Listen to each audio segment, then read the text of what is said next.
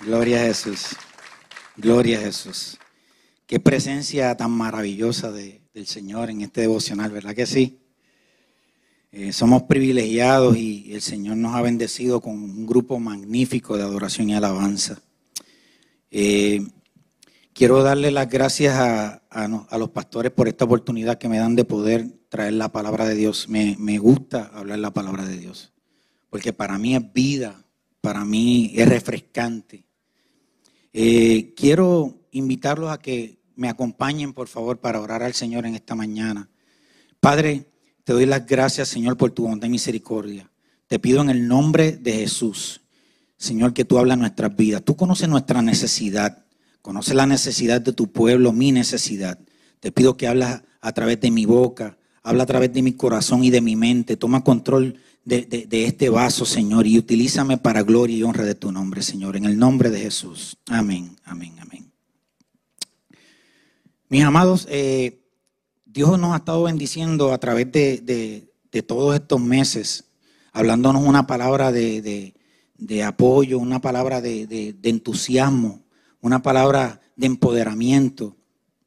Y yo quiero darle seguimiento a esa palabra que Dios nos ha estado hablando a través del pastor Oni, del pastor Víctor y todos los que han estado predicando en estos días. Y yo quiero que ustedes repitan conmigo una frase, porque la palabra de Dios dice que hay, hay poder en, en lo que nosotros expresamos con nuestra boca. Así que yo quiero que ustedes conmigo repitan esta frase. Somos escogidos. Hermano, más fuerte. Somos escogidos. Amén. Eso es así. Eh, quiero contarles una anécdota para comenzar este mensaje y es que hace aproximadamente un año y medio, la clase graduanda donde yo estaba en el 81, no me saquen la edad por favor, en el 1981 en el pueblo de Fajardo, esa clase posteó eh, o publicó, es la palabra correcta, unas fotos en las redes sociales, en Facebook, en Instagram, de la clase graduanda de ese año. Y me di cuenta que como en decenas de fotos yo no salía en ninguna. Eh, me dio gracia porque me sentía como un superhéroe, como el hombre invisible. Entonces me di cuenta de que yo no era parte de ese grupo de personas, ese grupo selecto que, que siempre salían todas las fotos, que eran conocidos en la escuela.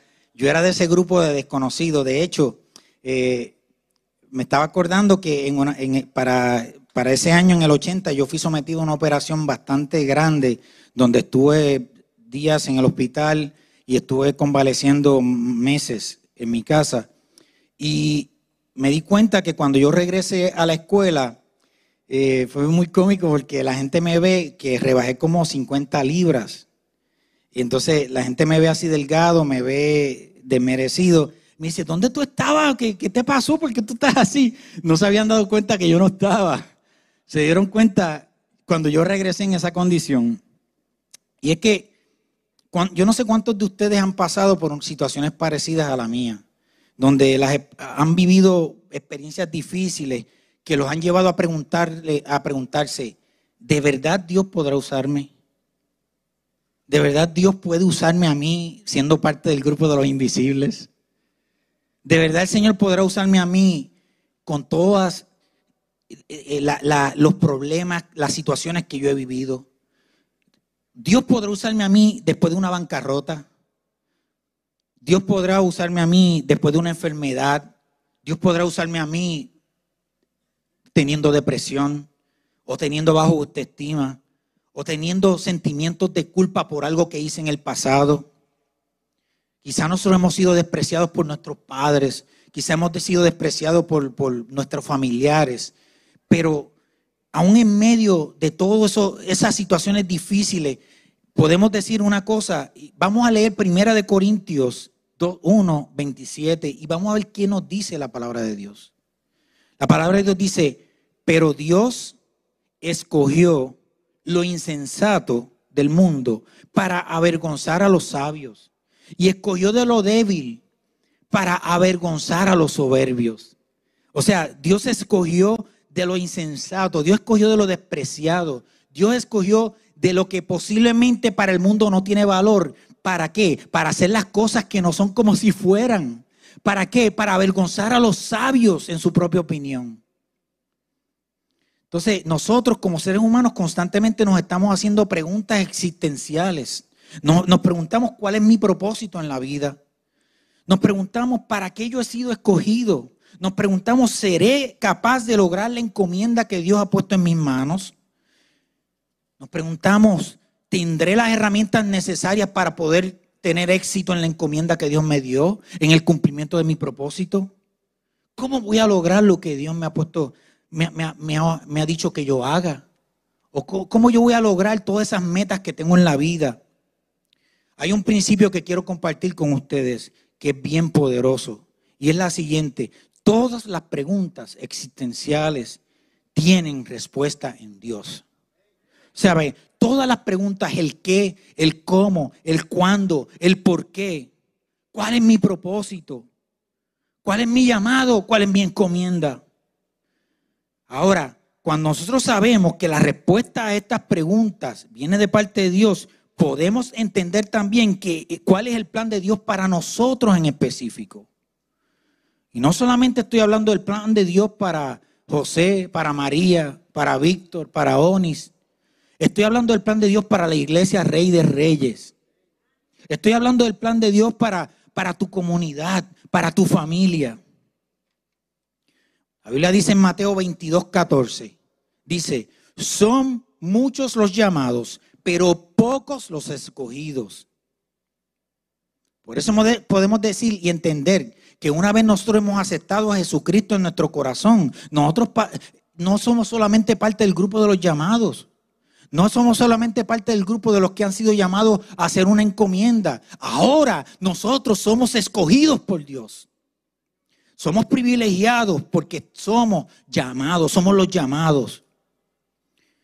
Somos privilegiados porque fuimos escogidos. Es maravilloso el saber que aún a pesar de nuestras incapacidades, que aún a pesar de nuestras limitaciones, a pesar de tu pasado, a pesar de mi pasado, a, pesar de la historia de fracasos o de, o de caídas que hemos tenido en la vida, Dios nos está llamando y nos está diciendo en esta mañana, eres escogido. El, creador del mundo, el creador del universo te está diciendo en esta mañana, eres escogido. Somos escogidos. Pero les tengo una noticia complicada. Somos escogidos, pero a pesar de lo fantástico que puede sonar esa frase o ese privilegio, tenemos que entender que cada privilegio conlleva responsabilidades y deberes. Cada privilegio exige un deber. Cada derecho exige un deber.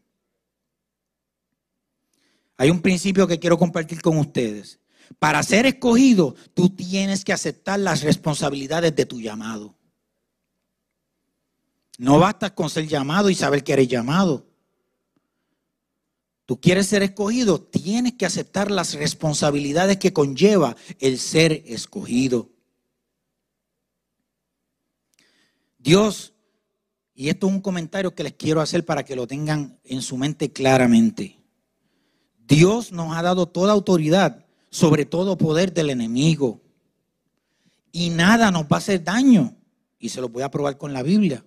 Jesucristo mismo dijo en Lucas 10, 19, sí, es una afirmación, les he dado autoridad a ustedes para pisotear las serpientes y escorpiones y para vencer todo poder del enemigo. Y miren esto, esto es poderoso. Nada les hará daño. Pero ¿qué podemos sacar de esta lectura? Y es este principio, el enemigo no puede destruirte, pero ¿saben qué? Puede distraerte. Lo que no puede destruirte puede distraerte. Eh, Satanás sabe quién tú eres. Satanás sabe cuál es tu llamado. Satanás sabe que tú has sido escogido. Por eso Él va a tratar de distraerte para que tú no cumplas tu propósito como escogido. Y hay dos personajes en la Biblia que para mí han sido de inspiración para mi vida y yo quiero compartirlo con ustedes en esta mañana. Y estos dos personajes son Moisés y David. ¿Por qué para mí son especiales? Porque son ejemplo para nosotros de lo que es ser un escogido de Dios. Veamos primeramente a Moisés. Moisés fue escogido para qué? Para liberar el pueblo de Dios de la mano del faraón. Y David fue escogido para ser el rey de Israel. Son encomiendas poderosas. Esos son dos personajes que cambiaron la historia de la humanidad. Y aún a pasar de los siglos siguen siendo de inspiración y siguen siendo ejemplo para nosotros los escogidos. ¿Y, qué podemos decir de esto? Que ellos fueron escogidos para diferentes labores o llamados, pero como escogidos ellos tenían unas cosas en común y eso es lo que quiero compartir con ustedes. La primera cosa en común que ellos tenían es que ellos fueron escogidos antes de tener un título. Moisés fue llamado y fue escogido en el, en el desierto cuando apenas él estaba cuidando las ovejas de su suegro. Cuando él estaba en el desierto donde nadie lo veía, cuando estaba pasando por el peor momento de su vida de soledad, ahí él fue escogido. Moisés fue escogido cuando todavía era un fugitivo de la justicia. David fue llamado y fue escogido cuando apenas era un pastor de ovejas. Y es que esto me lleva a mí a compartir con ustedes un principio, un título, tus habilidades o la autoridad que Dios te ha conferido o la autoridad conferida confirman tu llamado, pero no te hacen escogido. Voy a repetir eso. Un título. No importa el título que tengas. No importa las habilidades que tengas. No importa la autoridad que se te haya conferido. Nada de esto confirma si eres escogido o no. Eso confirma tu llamado, pero no confirma si eres escogido. Porque un, escogido no necesita un título para ejercer su llamado. Como escogidos, Moisés y David fueron capacitados a través de los procesos, o sea, a través del trato de Dios con sus vidas. Si tú fuiste escogido, tú vas a ser procesado. Saúl fue llamado, pero Saúl fracasó en su proceso. Por eso se le quitó el reino de Israel de sus manos. Él actuaba sin consultar a Dios. Él perdió la confianza y a la misma vez perdió la credibilidad con Dios porque él comenzó a tomar decisiones sin consultar a Dios. Como escogido, nosotros tenemos que aceptar los procesos que nos transforman y que nos moldean. Y esto me lleva a mí a compartir un principio con ustedes. Los procesos capacitan a los escogidos.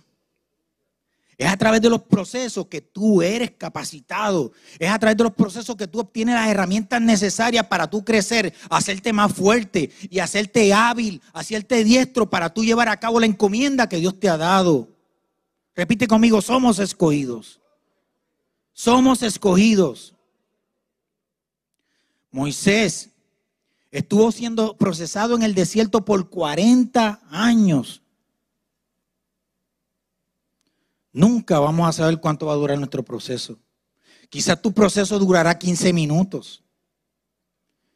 Quizás tu proceso durará unos cuantos días. Quizás un año, dos años, no sé. Pero no sabemos cuánto va a durar nuestro proceso. Lo que es importante es primero que entendamos unos principios. Y lo primero es que, como Moisés, Moisés fue procesado por el clima inhóspito el que, él vivía. Él, fue procesado por el medio ambiente. Era un medio ambiente inhóspito, cruel, seco, sin vida, lleno de inclemencias. El desierto, el peor momento de su vida. Él también fue procesado por la soledad. Él fue procesado por tener que reaprender en medio del desierto. Y, créame, Moisés tuvo la mejor educación que cualquier persona pudo haber tenido. Él era miembro de la corte del faraón, privilegiado, con los mejores maestros. Y ahí estuvo 40 años, pero Dios tuvo que llevarlo al desierto por 40 años más para que él desaprendiera lo que había mal aprendido en la corte de Faraón. Él tuvo que reaprender a vivir su vida. Y dice así la Biblia que el colmo de todo esto es que él salió del desierto después de esos 40 años que no sabía ni hablar, que era tartamudo. Nosotros también vamos a, a ser procesados como Moisés por los ataques contra nuestra autoestima. En Éxodo 4:10 dice que se sentía, él mismo Moisés decía que se sentía incapaz debido a su tartamudez. Pero Dios le dijo, no, preséntate ante el faraón porque yo estoy contigo. No hay excusas. Si Dios con nosotros, ¿quién contra nosotros? No importa la dificultad que estás pasando. No, importa las deficiencias que tú tengas. No importa las cosas que están tratando de impedir que tú cumplas tu propósito. Dios te va a capacitar como lo hizo con Moisés frente al faraón. Él fue procesado también a través de un encuentro personal con Dios. Un encuentro, un encuentro frente a frente. La señal de que eres escogido, este es poderoso hermano, es que donde Dios te hizo el llamado, ahí en Oreb, allí tú vas a adorar.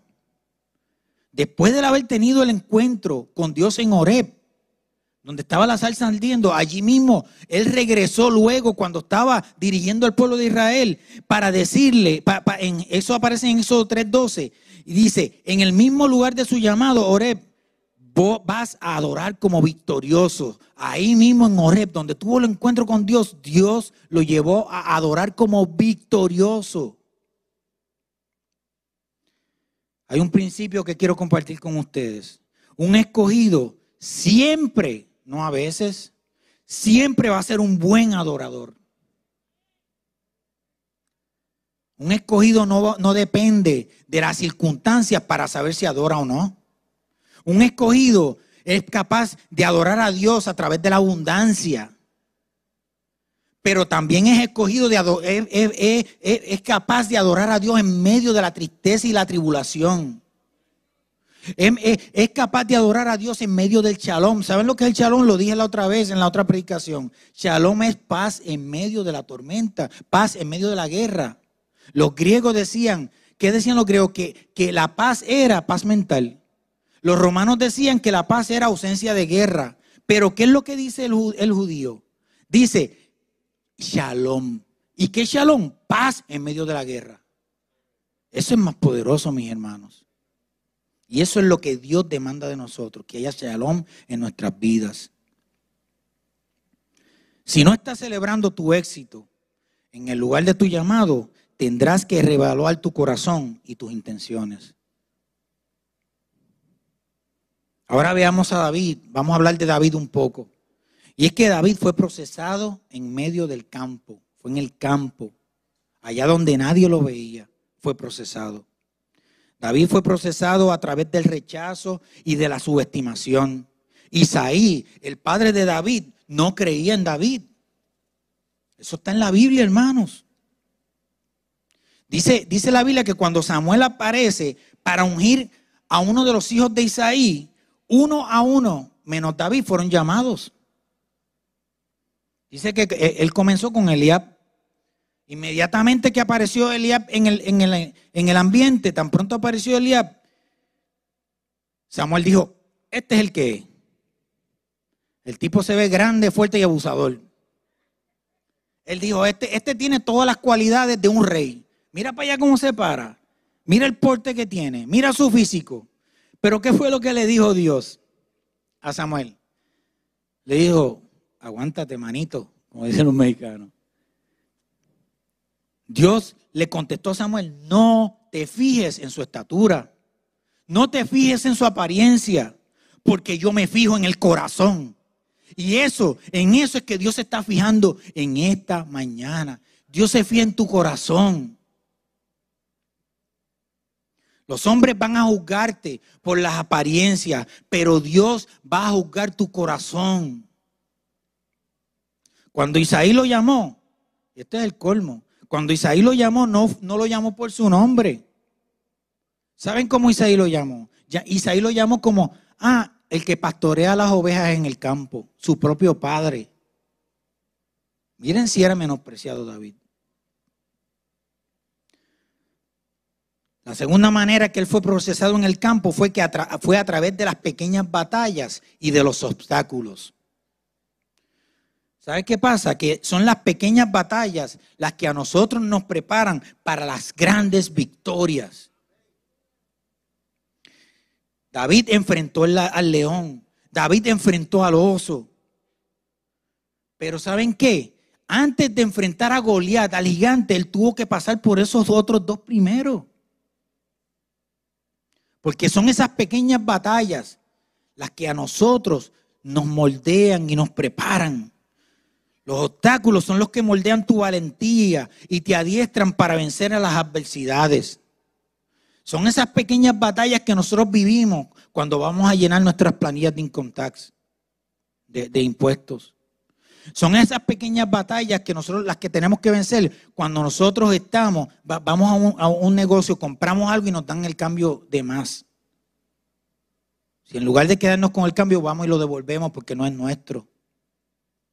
Son esas pequeñas batallas cuando mi trabajo yo tengo la oportunidad de robarme unas cuantas horas del trabajo y yo decido cumplir con el trabajo. ¿Por qué? Porque yo tengo que ser luz en medio de las tinieblas. Son esas pequeñas batallas que vivimos también en nuestra comunidad cuando hay una necesidad y nosotros somos empáticos a la, necesidad de mi vecino. Las victorias durante las pequeñas batallas que llevas a cabo en privado son las que inspiran a Dios a recompensarte en público. Otro principio dice, donde un perdedor ve un obstáculo, un vencedor ve una oportunidad. Lo voy a repetir. Donde un perdedor ve un obstáculo, ve un problema, ve una situación que no, esto no se puede, no se puede, esa negatividad, un vencedor ve una oportunidad de brillar y de ser grande para gloria y honra de Dios. Goliat estuvo burlándose del pueblo de Israel durante 40 días. Le decía, este, estuvo pidiendo que eligieran un guerrero para pelear contra él, pero nadie se atrevía.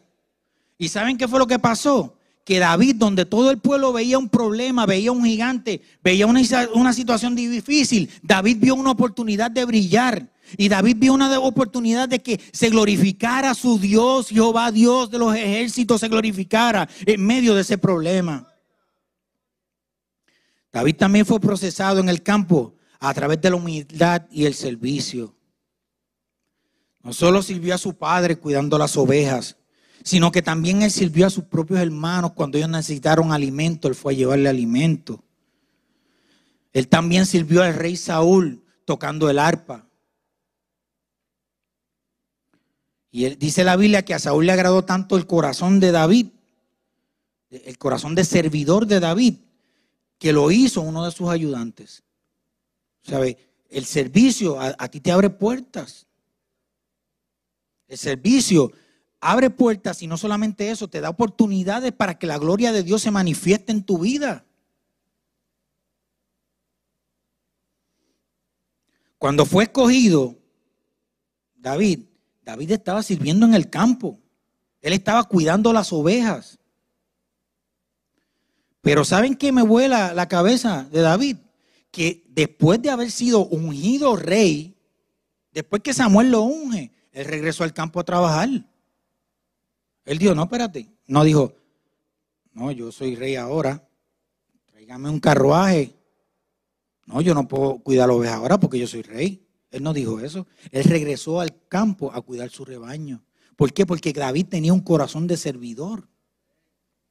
Proverbios 3.5 dice, confía en el Señor y no en tu propia prudencia.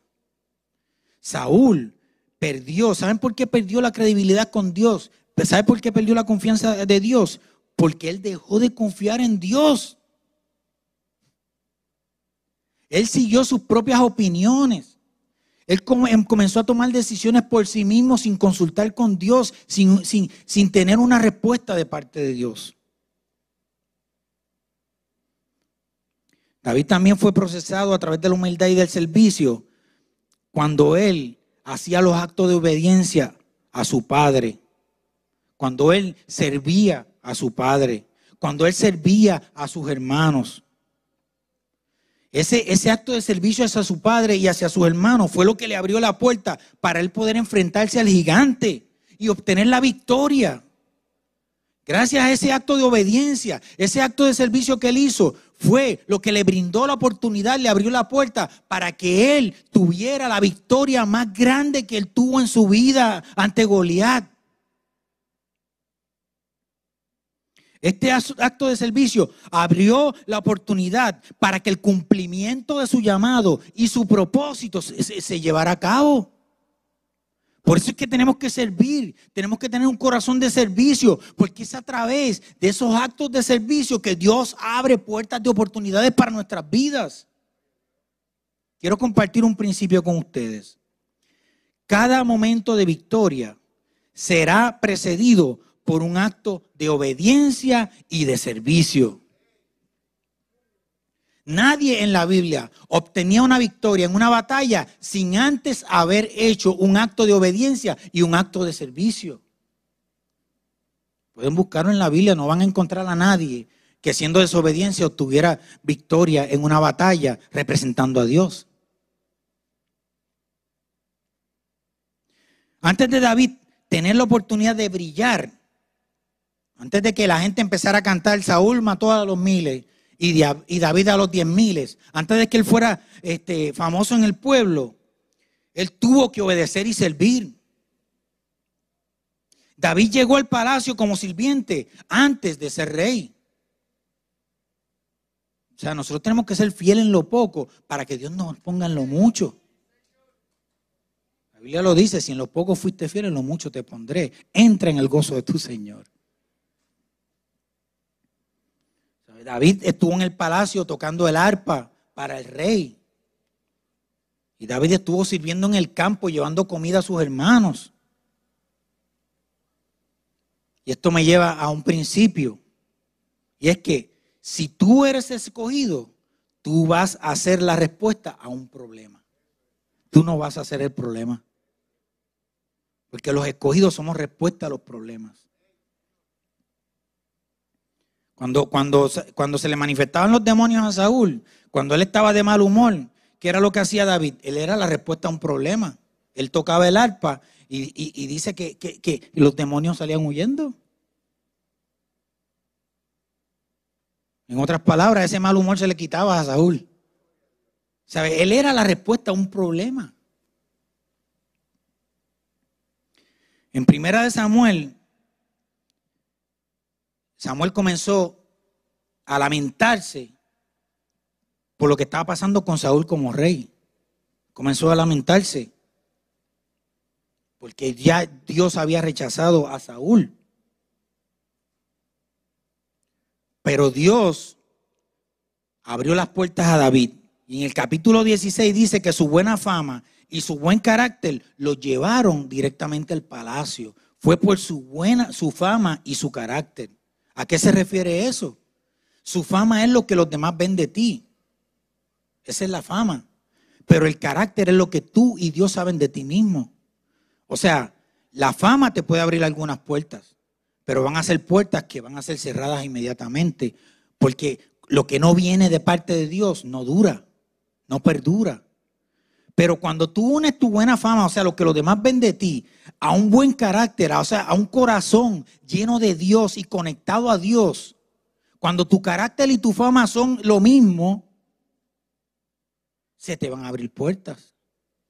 Y lo que tú hagas va a perdurar.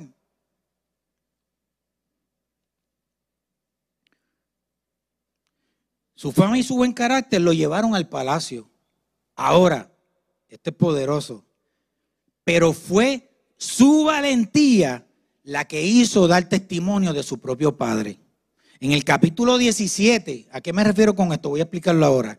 Vemos que después de la victoria, lo primero que Saúl hizo, después que, David obtuvo la victoria ante Goliat, lo primero que Saúl hizo fue preguntar, ¿quién es, tu, ¿quién es el padre de ese muchacho? Porque tus victorias representan a tu Padre Celestial. Tu éxito representa a tu Padre Celestial. Pero esas victorias, esas puertas que Dios abre, tienen que estar conectadas con tu buena fama, pero también con tu carácter, con tu relación con Dios. La buena fama solo testifica ante los hombres de tus habilidades y de tus dones. la gente va a ver en ti las habilidades y los dones, pero vivir una vida victoriosa en Cristo, o sea, vivir una vida victoriosa en tu carácter, es lo que va a testificar a los hombres de quién es tu Padre. Ahora, nos hacemos la siguiente pregunta. ¿Cómo siendo escogidos podemos vivir una vida victoriosa? Lo primero que quiero mencionar es lo siguiente. No pelees usando los recursos de otro. No pelees usando los recursos de otro. Saúl le puso a David cuando se iba a, enfrentarse a, Goliat, él le puso el casco de él mismo, el de Saúl, le puso el escudo, le dio el escudo, lo vistió con su armadura, creyendo que eso era lo que David necesitaba para enfrentarse a Goliat. Pero David se dio cuenta que esos recursos que no estaban diseñados para él. Esos recursos estaban diseñados para Saúl. Dijo, espérate, este no es mi casco, esto no me sirve. Esto no se hizo para mí. Mis recursos son otros, son diferentes. La victoria en mi batalla no va a ser el casco, no va a ser el escudo de Saúl, va a ser cinco piedras que Dios puso en mi mano para yo obtener la victoria. Los recursos, los talentos, las habilidades, los dones espirituales de otros pueden llegar a ser un impedimento para tú ser victorioso en tu batalla. ¿Por qué? Porque Dios te entregó los recursos que tú necesitas. Él puso en las manos los recursos que tú necesitas. No envidies los recursos de otro. No envidies el llamado. No envidies los dones de otra persona. Usa lo que Dios ha puesto en tu mano, como hizo con Moisés. ¿Qué tienes en tu mano? Tengo una vara, pues úsala. Ya te di el recurso. Y el asunto fue de esto es que esto es bien importante. Esa vara que significa dones, talentos y oportunidades que Dios pone en tu mano, esa vara es tuya. ¿Saben por qué? Hubo un momento que Dios decía, usa mi vara, pero hubo un momento que Dios le dijo a Moisés, usa tu vara. Porque están identificados con tu nombre.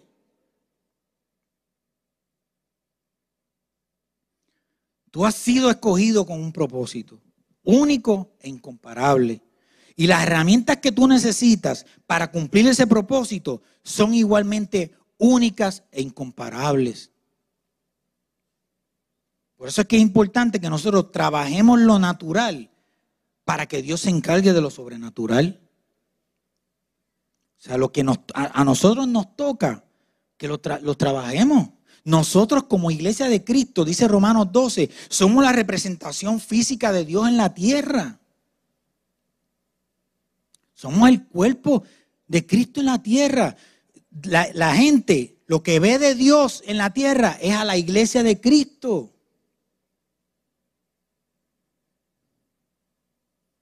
¿Sabe? Es importante que nosotros actuemos como lo que somos, la iglesia de Cristo. Dios tiene un propósito para nosotros. Somos su representación. ¿Qué quiere decir esto? Que lo que nosotros tenemos que hacer, lo que tenemos que hacer y punto. Nosotros tenemos que actuar y tenemos que hacer lo que Dios nos ha encomendado como iglesia de Cristo. Cuando lleguemos a ese punto de que hay algo imposible, para Dios no va a ser imposible. Pero yo hice lo que me tocaba hacer en lo natural. ¿Sabe? Pedimos a Dios un milagro económico, pero no queremos ir a buscar trabajo. Y di un ejemplo, este, di un ejemplo sobre que muchas veces está el pasto alto de nuestra casa, pero nosotros no nos vamos a parar en el pasto a levantar las manos al cielo y decir, bajan, descienden tus ángeles y que corten el pasto de mi casa. Eso no va a pasar. Nosotros tenemos que hacer lo que tenemos que hacer. Eso nos toca a nosotros. Señor se encarga de que el pasto crezca verdecito, siempre y cuando tú le eches el abono. Nosotros tenemos que aprender, y esto es poderoso, hermanos. Nosotros tenemos que aprender a honrar. A pesar de que Saúl odiaba a David y quería verlo muerto, David no dudó en honrarlo en todo tiempo. Aun cuando tuvo la oportunidad de acabar con la vida de Saúl y heredar de una vez por todas todo lo que había sido prometido a su vida, él decidió honrar a Saúl. Él dijo, yo voy a trabajar en el tiempo de Dios. Yo voy a esperar en el tiempo de Dios. Yo no me voy a adelantar. No, yo voy a confiar en el tiempo de Dios porque el tiempo de Dios es perfecto. Nosotros los seres humanos siempre que queremos obrar, eh, en, griego se le llama cronos, o sea, eh, eh, queremos obrar en el tiempo nuestro, eso es cronos. Pero ¿saben qué? Como hijos de Dios, como llamados, con, con, gente con un propósito, como escogidos, nosotros tenemos que actuar en el tiempo perfecto de Dios, eso se llama kairos, donde no hay minutos ni segundos donde el tiempo de Dios es perfecto porque va a ser el momento propicio, perfecto, para que su gloria se manifieste en tu vida. Tenemos que esperar con paciencia, no adelantemos los tiempos, no querramos actuar en nuestra propia voluntad, esperemos la voluntad de Dios, porque esa es agradable y perfecta será en nuestras vidas.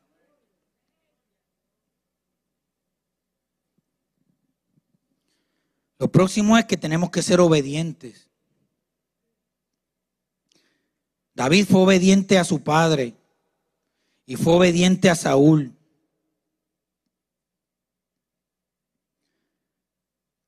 En 1 Samuel 18:5 dice, y salía David a donde quiera que Saúl lo enviaba. Era una persona obediente. David consultaba a Dios antes de tomar decisiones y las obedecía. En una ocasión, David tenía un grupo de, guerreros y ellos estaban huyendo de Saúl y estaban quedándose en las montañas en una zona que se llama Siglat. ¿Y qué sucedió? Ellos salieron a hacer una campaña, ellos eran como una especie de Robin Hood.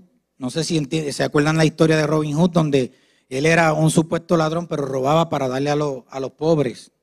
Más o menos, ellos lo que hacían era eso, ellos iban y atacaban a sus enemigos, a los amalecitas y a los filisteos, ¿para qué? Para, para apropiarse de sus cosas y poder dárselas a su pueblo. ¿Y qué es lo que pasa? En una de esas campañas que ellos hicieron, los amalecitas vinieron y atacaron a Siglat, en Siglat. ¿Y qué fue lo que pasó? Allí mataron su ganado y se robaron a su mujer y a sus niños.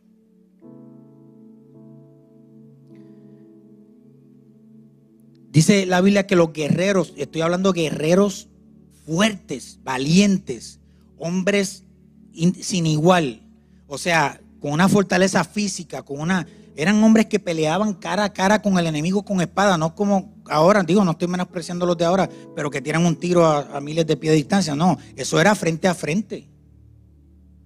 O sea, eran hombres valientes, pero dice que ellos se postraron sus rostros al piso y comenzaron a llorar.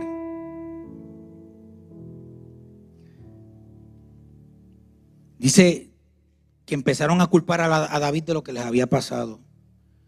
Y David fue ante Dios y le pidió, Señor, háblame, dime qué hacer. Y él, David, cobró fuerza, se levantó le dio ánimos como un buen líder que es a su grupo y dijo, Dios me dice que vaya tras el enemigo, que Él los ha puesto en mis manos. Esa victoria fue poderosa. Y todo lo que habían perdido lo recuperaron y aún más de lo que habían perdido. Por eso tenemos que tener nuestra mente conectada a Dios, a su palabra, a lo que Él quiere para nosotros. Y ahora les hago esta pregunta, y ahora que fui escogido, ¿cómo debo hacer? ¿Cómo debo actuar? ¿Cómo debo vivir mi vida? ¿Qué deben ver en mí?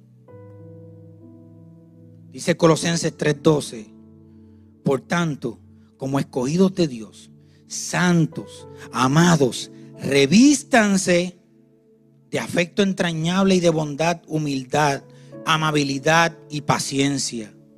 De modo que se toleren unos a otros y se perdonen si alguno tiene queja contra el otro. Así como el Señor los perdonó, perdonen también ustedes. Por encima de todo, por sobre todo, vístanse de amor, que es el vínculo perfecto. ¿Qué es lo que Dios demanda como, como escogido de mí? Que nos revistamos, como dice Romanos 13, 14, revestidos de Cristo.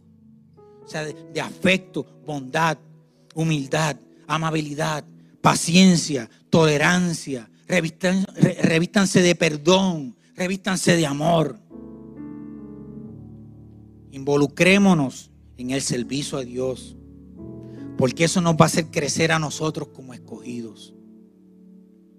Proverbios 29, 25 dice, el temor del hombre lo ata, mas el que confía en el Señor será exaltado. Eso es poderoso, mis hermanos. Tú fuiste escogido con un propósito, una encomienda. Pero saben que toda gran encomienda, encomienda tiene un pequeño comienzo. Demos pasos, es lo importante. No, no nos queremos rezagados por las experiencias vividas pasadas. No nos quedemos amarrados y atados a nuestras malas experiencias. Comencemos a dar pasos de fe.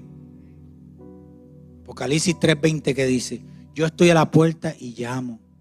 Si alguno oye mi voz, si alguno oye mi voz, hay una manifestación de fe en escuchar la voz de Dios, porque la fe viene por el oír. Si alguno oye mi voz y abre la puerta, Tú tienes que abrir la puerta. Dice la Biblia que Él va a entrar y va a cenar con nosotros. ¡Wow! ¡Qué poderoso! Yo quiero cenar con el Señor. Yo quiero ser un escogido. Yo quiero cumplir el propósito de mi vida. Pero para eso tengo que abrir la puerta de mi corazón. Tengo que obedecerle. Tengo que atar mi mente a la mente de Cristo. En esta mañana Dios te dice, eres un escogido. No te lamentes más. Dios te hace un llamado para que abras la puerta de tu corazón y le obedezca. Me acompañen en una oración, por favor. Pueden ponerse de pie, mis amados.